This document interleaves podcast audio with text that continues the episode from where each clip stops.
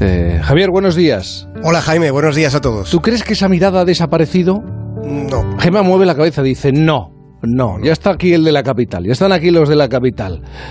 Que se creen modernos y que lo tienen todo. Confianza, sí. Sigue, ¿no? Sí, y, y, prejuicios, y, ¿eh? y prejuicios, pre- sí, sí, y sí. pre- bueno, y viceversa, ¿eh? Viceversa, que venimos con un aire. Bueno, venimos, no, llegamos con un aire de superioridad. ¿eh? Eh, bueno. ¿Y eh, qué te pasa a ti, por cierto? ¿Por qué, por qué dice Alicia, la hija del farero, que, que tienes allí sí un punto nostálgico? No, no, no sé, exactamente no sé a qué se refiere. No, bueno, ya sabes cómo de oblicua se ponen las mentes humanas en ocasiones, pero yo diría eh, que en esa deriva, en todo caso, en esa exploración emocional sin nombre concreto, esta semana ha influido, me ha influido mucho la muerte del escritor Andrea Camilleri.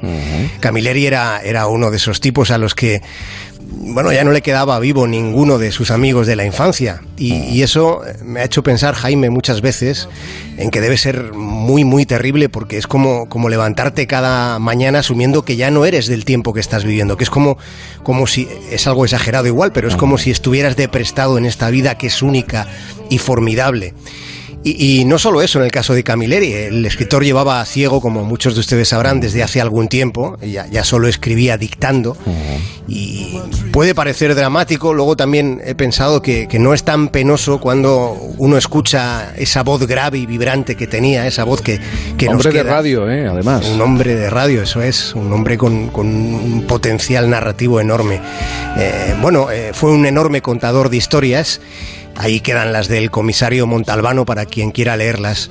Aunque lo que a él de verdad le interesaba, lo que más le apasionaba, era la historia con H mayúscula. Cioè, arrivato a un certo punto dell'età, uno comincia a fare i consuntivi, quasi sempre sgradevolissimi.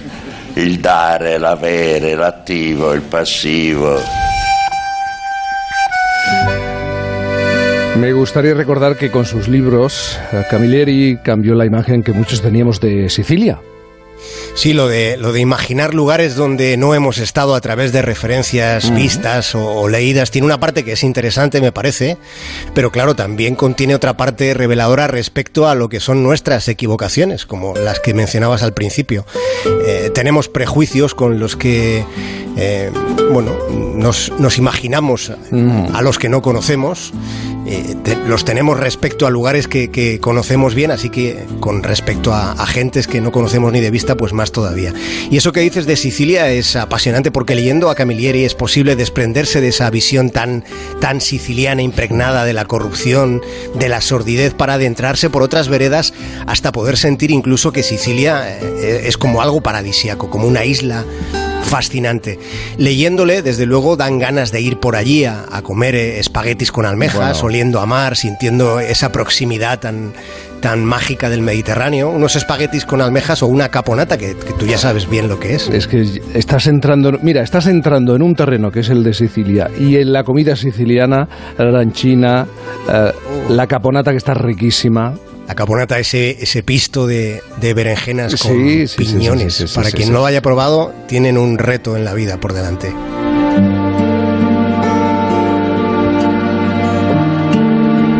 Volviendo a Camilleri, que, que nos interesa hoy en Punta Norte, eh, decía que la memoria del anciano, cuanto más tiempo pasa, más nítida es eh, y al mismo tiempo es más despiadada, ¿verdad? Mm, Bueno, eso es algo que yo todavía no, consigo entender, igual porque soy joven. ¿eh? No concibo, no concibo la memoria como algo despiadado, Jaime, lo explico, porque, porque a mí me parece bastante generosa. Sí entiendo que, que pueda resultar despiadada esa fase de la vida en la que la vejez ya se hace absoluta y, y obliga a quien está en ese punto a pasar casi todo su rato involucrado en, en lo que fueron sus recuerdos. Hay muchas personas que ya solo pueden mirar hacia atrás mientras el mundo sigue girando.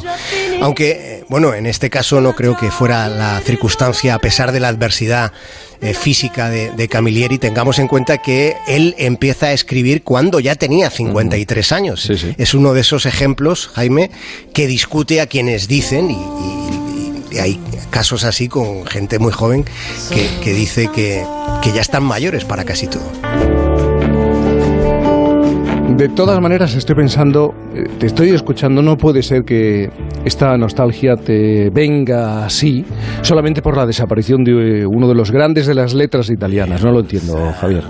Bueno, eh, los recuerdos están ahí. El verano es una época así de, cambio, de rememoración. Mm. El otro día, mira, conversando contigo, me contabas el, retazo este de tu memoria más primigenia cuando subiste solo una escalera peldaño a peldaño mientras tu madre te observaba eh, mm. Bueno, y, es un pasaje de, formas inconstantes que, van modulándose con el paso del tiempo. Eso es la memoria. Se te aparecía el esfuerzo de superación nada menos que ante mm. los ojos de tu madre.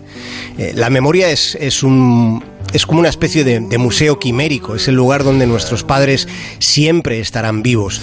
Los que todavía disponen del enorme patrimonio vital de tener vivos a sus padres, yo creo que no saben el verdadero alcance de su fortuna, aunque no tengan una cuenta en el banco llena de números. Yo diría que desde luego, y salvo algunas excepciones que las habrá seguro, quienes tienen vivos a, sus padres tienen una, una fortuna inmensa que se valora más cuando, cuando se va perdiendo.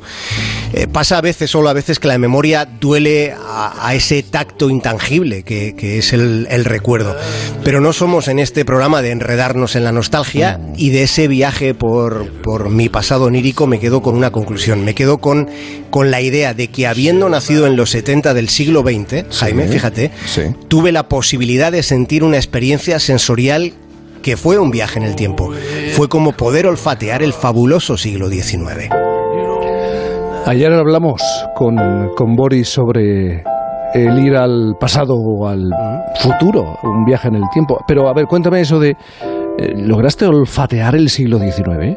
Creo que sí, eh, al menos eh, oníricamente, sensorialmente, creo que lo logré y lo mantengo dentro de, de mi sensación. Fue ese viaje en, un pueblo de La Mancha, de cuyo nombre no quiero acordarme, como Don Miguel, fue en el pueblo de la familia de mi madre. E-, es un lugar pequeño, lo era más entonces, donde cuando llegabas todos o casi todos te miraban como, como si estuvieran observando a un extraterrestre. No había ningún pudor en aquella mirada escrutante del forastero. Era la mirada de todo un pueblo analizando al que venía. Diría que había hasta un cierto grado de hostilidad, de osquedad en aquella actitud de, los lugareños.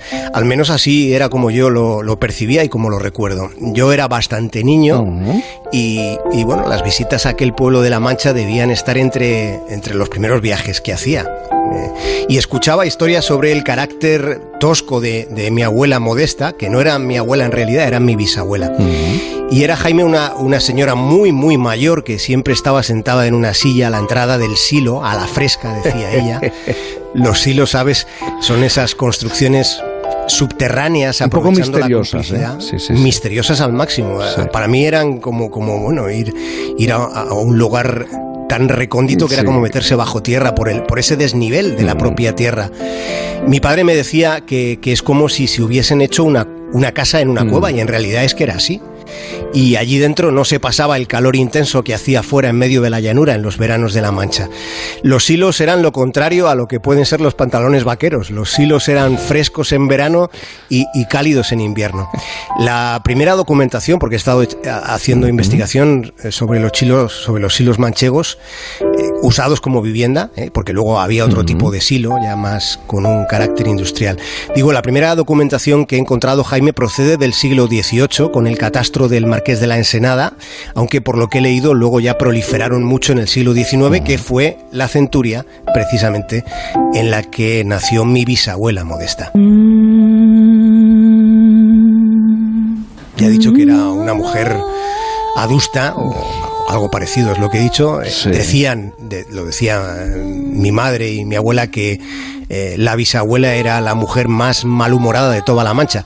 Pero la verdad es que conmigo siempre fue agradable, bueno, digo, digo siempre recordando apenas dos instantes. Fue agradable y afectuosa, eso es lo que ha quedado en mi recuerdo.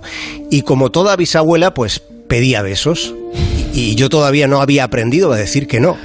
Eh, y darle un beso a, a mi bisabuela no era digamos, algo que podía apetecerme, siendo un niño como les pasará a, la mayoría de los niños. Me parecía bien estar con ella y responder a sus preguntas, que eran muchas, pero los besos que me pedía requerían oler a, aquella señora centenaria y aquel olor, desde luego, me parece a mí, que rezumaba el paso del tiempo. Aquel olor indescriptible era una mezcla de humedad, de humores de, un cuerpo muy viejo, y aquel olor quedó eh, en mi conciencia, eh, era el aroma, tal y como yo lo, lo, recreo ahora, era el aroma del siglo XIX, de ese tiempo que vivió la señora Modesta, mi bisabuela, a la que escuché hablar y a la que sentí. Y de este modo es como creo que estamos conectados con el tiempo que fue, con el siglo XIX. Bien, bien. No sé si es un, un delirio del, calor que hace, Jaime. No lo has. Te iba a decir, lo has contado tan bien. El nombre Modesta, el lugar La Mancha, esa sensación es que si lo coge Pedro Almodóvar hace una escena. ¿eh? Viendo películas de Almodóvar, sí, ¿te, acuerdas, uno, ¿te acuerdas de, los, de, los, personajes de La Mancha que son Por supuesto, por, por, supuesto. Lo ha relatado muy bien, esa cercanía con, con, la abuela. Todas las abuelas tienen un olor característico, es verdad. es verdad, o las bisabuelas en este caso. bueno, este yo espero tan mayor, yo espero que Alicia, la hija del farero, cuando sea mayor tenga esos recuerdos y tenga la sensación de ir saltando de siglo. Bueno, será más difícil que salte de siglo en siglo, pero que tenga ese tipo de sensaciones, de la abuela y de la bisabuela. Javier Cancho, nos queda un programa un domingo, eh, mirando al norte, aunque me da que voy a estar por allí en, el mes de, agosto.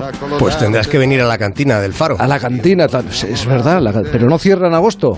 Que va, que va. Aquí las cantinas no cierran nunca. eso, es buena señal. Hay vida, sí, hay mucha vida en, en el Cantábrico. Javier Cancho, un abrazo muy grande. Uno enorme, Jaime, un abrazo.